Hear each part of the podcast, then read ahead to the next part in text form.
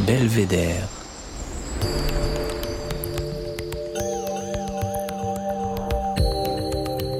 Le podcast du département de l'Isère.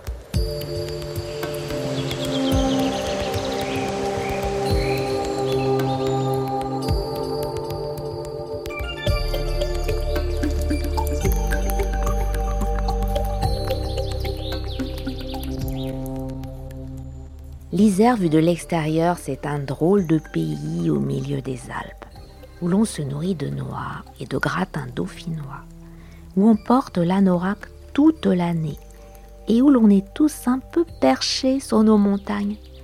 C'est vrai qu'il y a un peu de ça. Ici, on aime bien ce qui revigore le corps et on adore faire bouillonner les idées.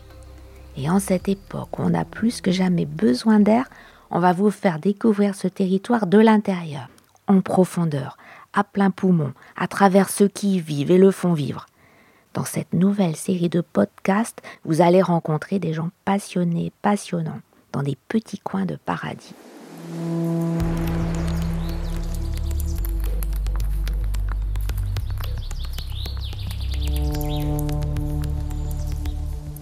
Pour ce premier épisode, on va grimper dans le Vercors, cette citadelle entre terre et ciel où l'air est réputé l'un des plus purs de France. On oppose très très vite les villes et la montagne, où en effet l'air est qualifié de pur, de bienfaisant, euh, le soleil aussi qui est grandement euh, présent et qui est vraiment bon pour la santé. On part avec Sophie Luchier sur les traces du climatisme à la belle époque puis on ira voir Samuel Vergès dans son laboratoire grenoblois et il étudie les effets du manque d'oxygène sur la santé. Car oui, imaginez-vous, ça peut être bon pour la santé le manque d'oxygène. Et pour finir, comme c'est bientôt Noël, on vous propose une petite gourmandise surprise dans la plus ancienne chocolaterie artisanale de France. C'est la ruche des marmottes. Hein Stéphane, c'est la ruche des marmottes. Vous avez reconnu Stéphane Bonnat qui sort la Bible du chocolat. Bref, on va prendre soin de vous jusqu'au bout, alors restez à l'écoute, enfilez vos oreillettes et c'est parti. C'est une route taillée à même la roche, qui est impressionnante. Tout en zigzag. Depuis Grenoble, on monte en 30 minutes sur le plateau du Vercors. Passé les gorges du Furon, l'horizon s'ouvre et c'est un autre monde, à 1000 mètres d'altitude. La lumière s'intensifie, l'air est pur, et aujourd'hui on a un ciel magnifique, on se sent bien. Ce lien entre santé et montagne ne date pas d'hier, et au tout début du siècle dernier d'ailleurs. Villard-de-Lans, capitale des quatre montagnes, était connue mondialement pour ses cures d'air et de soleil. Bonjour Sophie Luchier, donc vous êtes chercheur au service du patrimoine culturel du département de l'Isère et vous avez fait des études récemment sur le climatisme, cette histoire qui a fait les belles heures du plateau du Vercors et de Villard-de-Lans. Est-ce que vous pouvez nous expliquer ce que c'est le climatisme? Alors, il me semble important de revenir à l'histoire du plateau du Vercors à la fin du 19e siècle. En effet, partout en France, il y a euh, un développement industriel et touristique qui se fait. Mais il y a un petit peu un contretemps, puisqu'il y a une maladie qui arrive, qu'on arrive à identifier euh, en 1884 par le bacille de Koch, et qui s'appelle la tuberculose. Dès lors, la ville en fait et la plaine sont opposées à la montagne qui bénéficie d'un air pur. Les montagnes en France et ailleurs deviennent vraiment des terrains d'expérimentation pour voir comment soigner les malades de la tuberculose. Sur le plateau du Vercors, le canton de Villars était considéré comme un des territoires privilégiés de l'Isère pour pouvoir soigner les malades de la tuberculose. Mais comment les convalescents faisaient-ils pour choisir euh, Villard-de-Lans? Comment ils arrivaient ici? Pour trouver les lieux de villégiature, les convalescents regardent les guides de voyage qui vantent les qualités de chacun des établissements. Les guides de voyage que l'on connaît tous bien aujourd'hui sont nés au milieu du 19e siècle, en particulier par M. Johan, qui crée sa collection en 1854. Il couvre l'ensemble de la France et pour le territoire qui nous intéresse aujourd'hui, il écrit les opuscules intitulés Excursion en Dauphiné en 1863 déjà et de Pont-en-Royan au Villard de Lans en 1874. Et qu'est-ce qu'on retrouve dans ces guides par rapport au Vercors? Alors les guides de voyage euh, qui concernent le Vercors vantent surtout les qualités de chacun des établissements de repos. Et parfois, leur établissement avait changé de nom et donc ils devaient consulter l'annuaire de l'année précédente ou le nouveau guide de voyage pour s'y retrouver. Ainsi sont décrits les lutins, qui deviendra la soleillette. On y trouve surveillance médicale, soins maternels et dévoués, culture physique. La Cordelière, située à 1200 mètres d'altitude, est entourée de 22 hectares de forêt. Enfin, plein ciel, l'une des dernières maisons créées dans les années 1950, est qualifiée d'aérium, qui est juste un terme différent, qui signifie établissement de repos au grand air. Je vous laisse choisir votre établissement, mais avant, je vous emmène au clocher.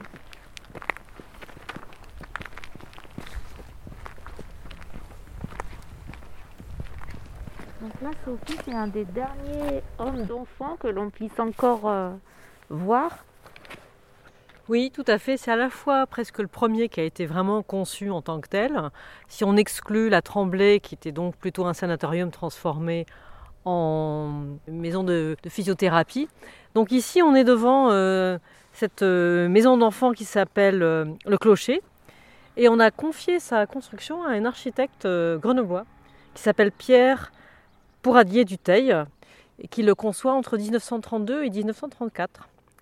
C'est un architecte euh, déjà connu puisqu'il a construit la cité ouvrière de la Viscamine à Pontcharrat en 1929 et euh, l'ensemble du petit séminaire et la chapelle en particulier du petit séminaire à Vorep en 1931 dans un style assez moderne qui imite un peu ce que qu'Auguste Perret a pu faire à Notre-Dame-du-Rincy en 1923 et évidemment cet architecte a dû connaître la tour construite par le même Auguste Perret pour l'exposition internationale de la houille blanche et du tourisme à Grenoble en 1925. Alors là, nous sommes euh, plutôt proches de la façade nord qu'on peut observer, donc là où il y a, le parking. Cette façade nord est, beaucoup plus sobre. On va en effet s'avancer vers l'entrée du parc euh, qui, qui est plutôt exposé sud, puisque comme vous le savez, pour la convalescence des enfants non malades, ou même des malades. L'idée, c'est vraiment de, profiter pleinement de l'air et du soleil, et pour ce faire, donc d'ajouter ce qu'on appelle des galeries de cure, ou en tout cas des terrasses, où on peut se mettre dehors. Elles peuvent être couvertes, mais on se met dehors pour profiter de l'air et du soleil. Donc là, on voit la chapelle, on voit le cœur de la chapelle. Elle est orientée comme une église. Elle est exposée est-ouest. Mais on voit aussi qu'il y a donc euh, cette abside de forme euh, arrondie, semi-circulaire, et que les vitrages sont en verre blanc, mais euh, les vitraux originaux ont été déposés et avaient été créés par Marguerite Huré, maître verrière, qui avait assisté Pierre Pouradier Duteil aussi pour les vitraux de la chapelle du petit séminaire de Vorep.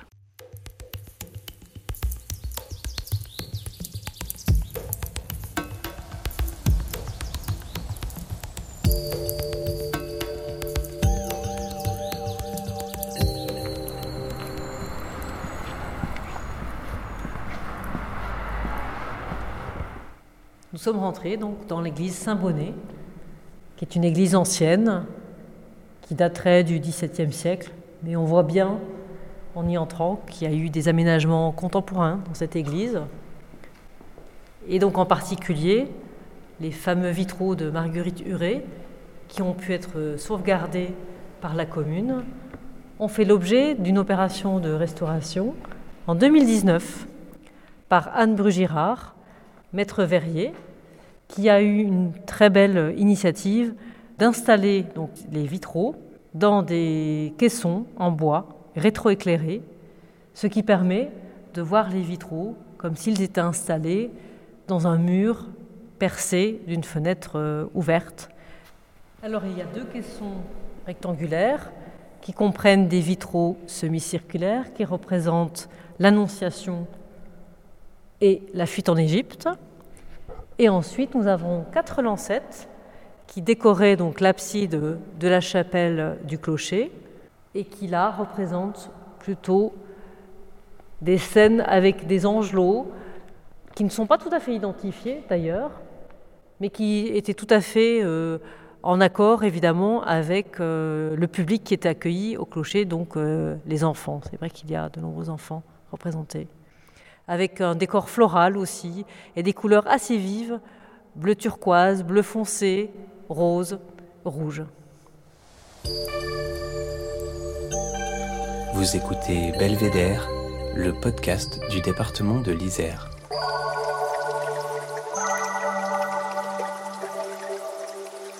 Un siècle après l'époque du climatisme, le monde médical montre un regain d'intérêt pour les bienfaits de la vie en altitude, pour prévenir notamment certaines maladies chroniques liées à notre mode de vie moderne. Et l'Isère, avec ses montagnes de moyenne altitude, a tout d'un laboratoire grandeur nature.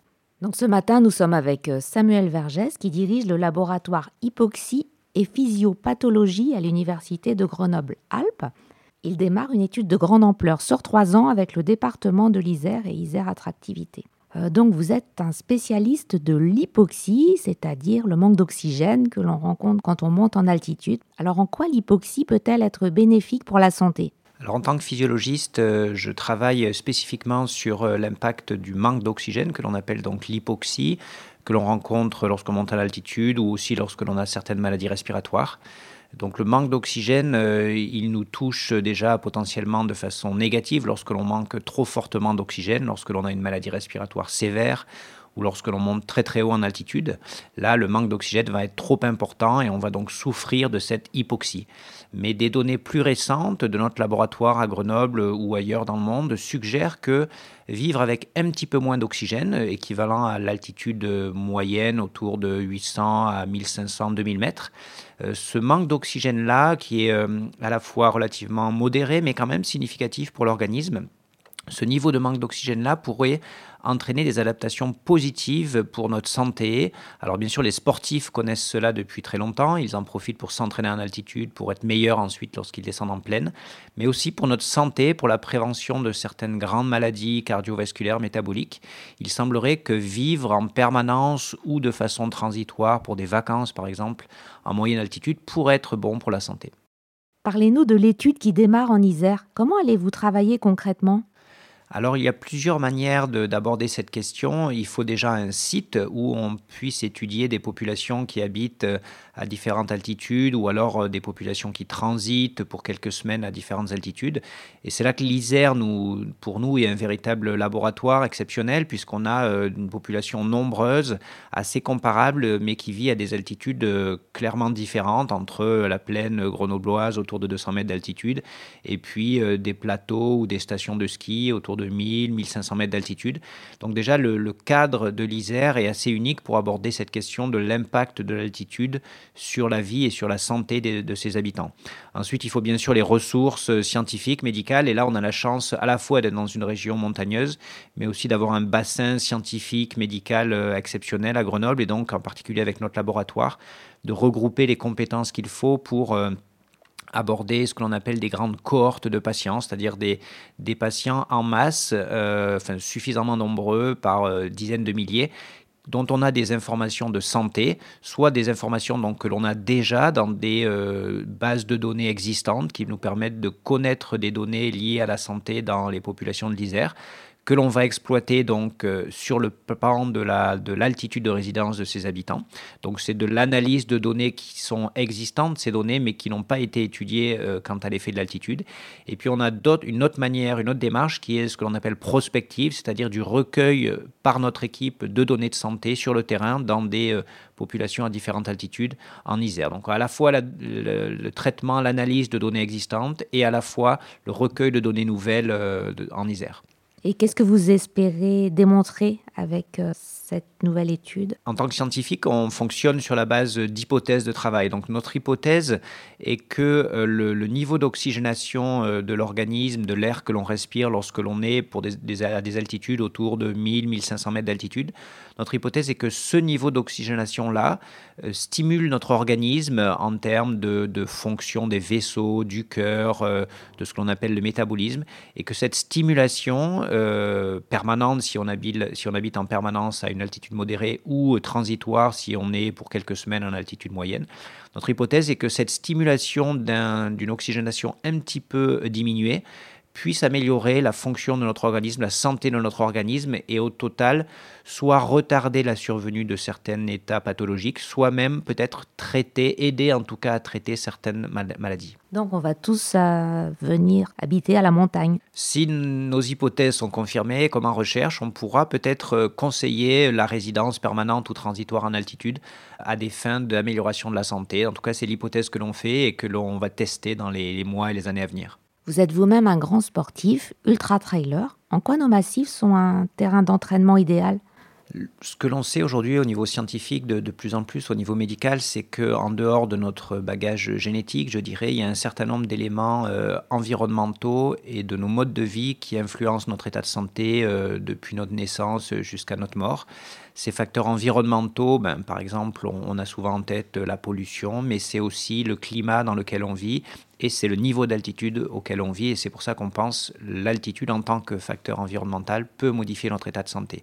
Les modes de vie, eux, qui peuvent influencer, sur notre, qui peuvent influencer notre état de santé, touchent plus, euh, par exemple, à ce que l'on mange et à notre activité physique.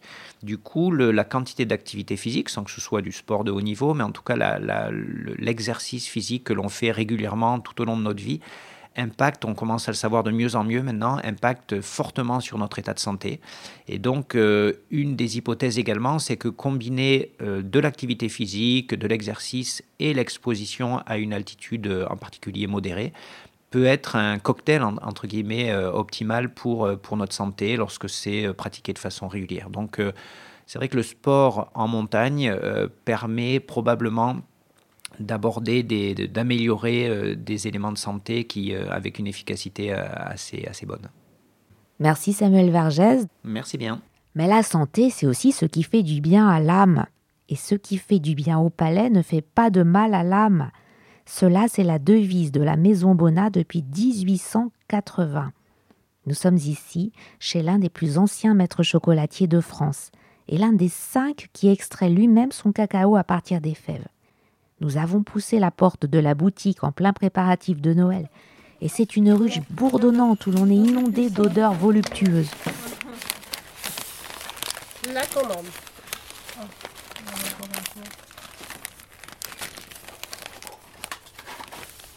Bonjour, je suis Stéphane Bonnat et aujourd'hui je vous emmène au centre du monde, c'est-à-dire la chocolaterie Bonnat à Voiron, où nous allons découvrir ce magnifique métier dans cette ville épatante.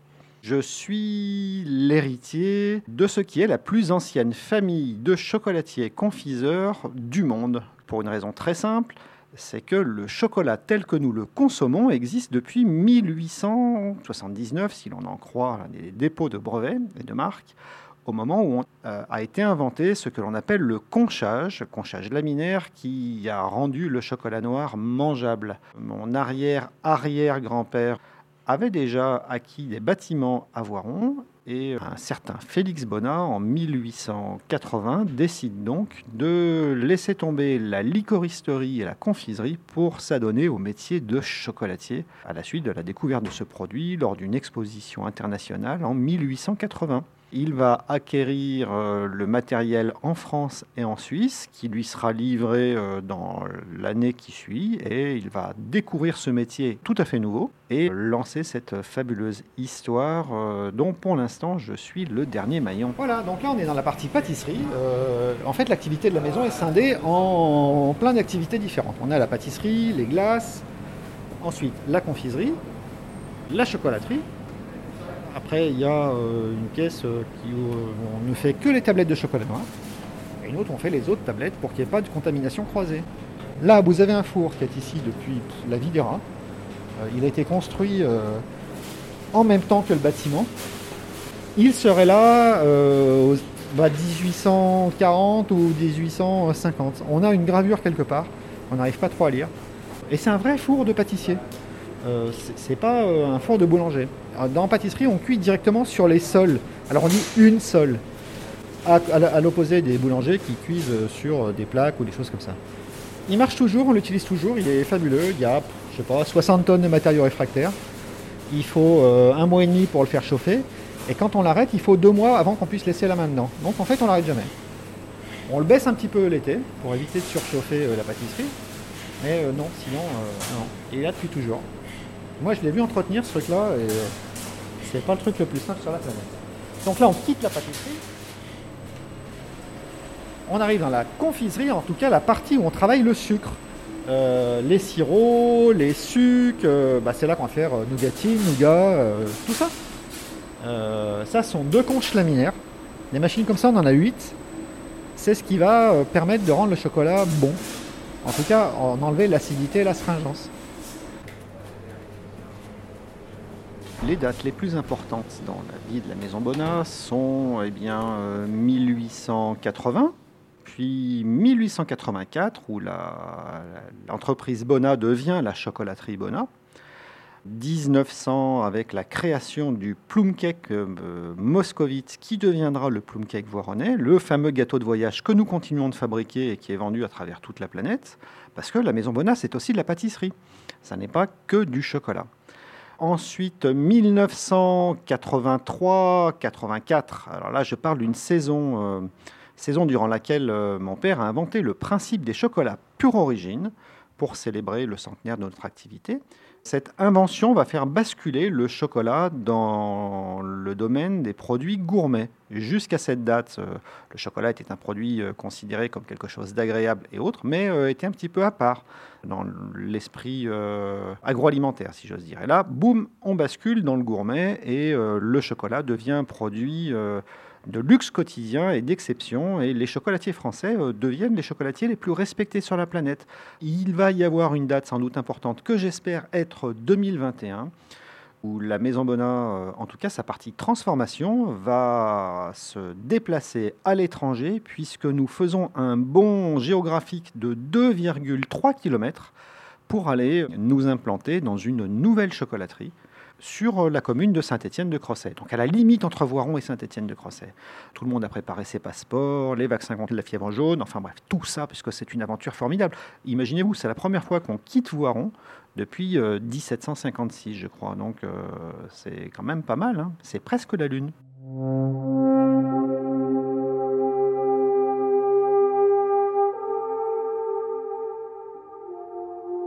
La première fois que j'ai visité euh, une plantation, c'était au Mexique. À la base, nous allions voir un temple ou une pyramide qui était dans la jungle, qui était sur la propriété d'une famille euh, que j'avais rencontrée là-bas. Et bim, il y avait des cacaoyers partout. Bon, à l'époque, je ne parlais pas aussi bien espagnol que maintenant. Et j'avais un petit peu du mal à faire comprendre ce que mes parents faisaient. Qui plus est, euh, j'avais jamais vu de cacaoyer dans ma vie. En tout cas, en vrai. Parce que même si on va très loin, euh, c'est-à-dire un peu au-delà de Charavine, bah, des cacaoyers, il n'y en a pas. Et puis à l'époque, je ne savais pas trop non plus euh, quel métier j'allais faire parce que ça ne se décide pas non plus au coin d'une table. hein. Bah, ça a été un choc assez bénéfique puisque euh, en fait, j'ai pu goûter ce qu'on appelle le mucilage et qui est la pulpe euh, qui est autour des fèves dans la cabosse. Et ça, c'est vraiment, c'est extraordinairement bon. C'est euh, imaginer une espèce de euh, texture qui est à mi-chemin entre une glace euh, en train de fondre doucement ou un yaourt un peu battu. euh, et dans, lequel on trouve euh, 200 parfums différents, euh, 200 goûts différents, et il n'y a rien de mauvais, et ben euh, voilà, donc euh, ça c'était assez formidable. J'ai été très impressionné en fait du lien qui existait entre euh, la culture euh, historique mexicaine et le cacao, qu'on retrouvait euh, sur, euh, sur les gravures locales. Euh, puisque pour les Mexicains, en tout cas dans la région du Chiapas, euh, le cacaoyer est l'arbre de la création.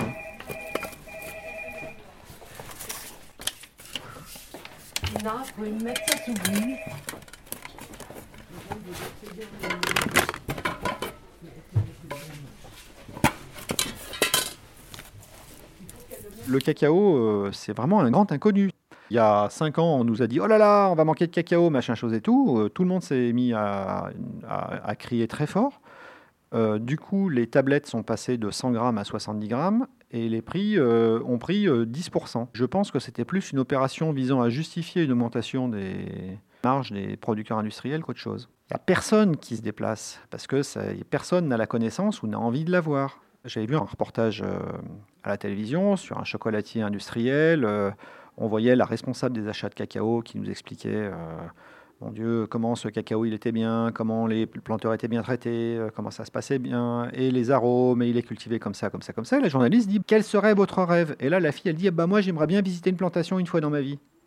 Donc, euh, finalement, ce qu'elle nous racontait, ça sortait de je sais pas où. Mais elle ne s'était jamais rendue sur place. Moi, je passe 15 fois par an, je suis bah, dans les plantations, sur la zone équatoriale ou non, en train de regarder ce qui se passe dans nos plantations et puis d'aller voir si les programmes qu'on met en place euh, sont suivis. Alors quand je dis les programmes, c'est-à-dire euh, la création d'une école, d'un centre de fermentation, euh, d'une route, d'un truc, parce qu'on finance beaucoup de choses comme ça. tout simplement parce que la qualité de nos produits passe par le bien-être de nos planteurs. Et puis quelque part, j'aime bien pouvoir me regarder quand, je me rase le matin. Alors déjà, on achète le cacao en règle générale entre 4 et 8 fois plus cher que les cours de la bourse. Euh, ce qui fait quand même beaucoup. Et en, plus, on finance des trucs à côté. Bon, euh, on a des produits qui sont exceptionnels. Hein. Sur la planète, on est connu, euh, bah, c'est absolument invraisemblable, alors qu'on est une petite chocolaterie familiale à Voiron. Donc, ouais, on marque, on marque les esprits et on marque l'histoire. Et c'est comme ça.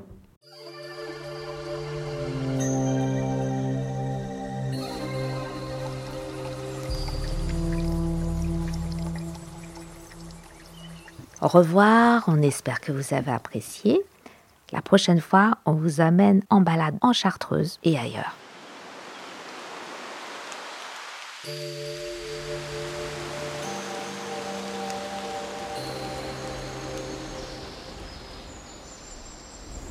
Cet épisode a été produit par le département de l'Isère avec la voix de Véronique Granger.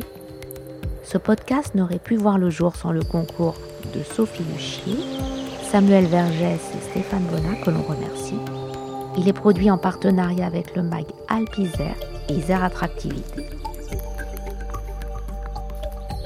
Retrouvez-nous sur le site isère.fr et sur nos réseaux sociaux pour être informé de tous nos rendez-vous.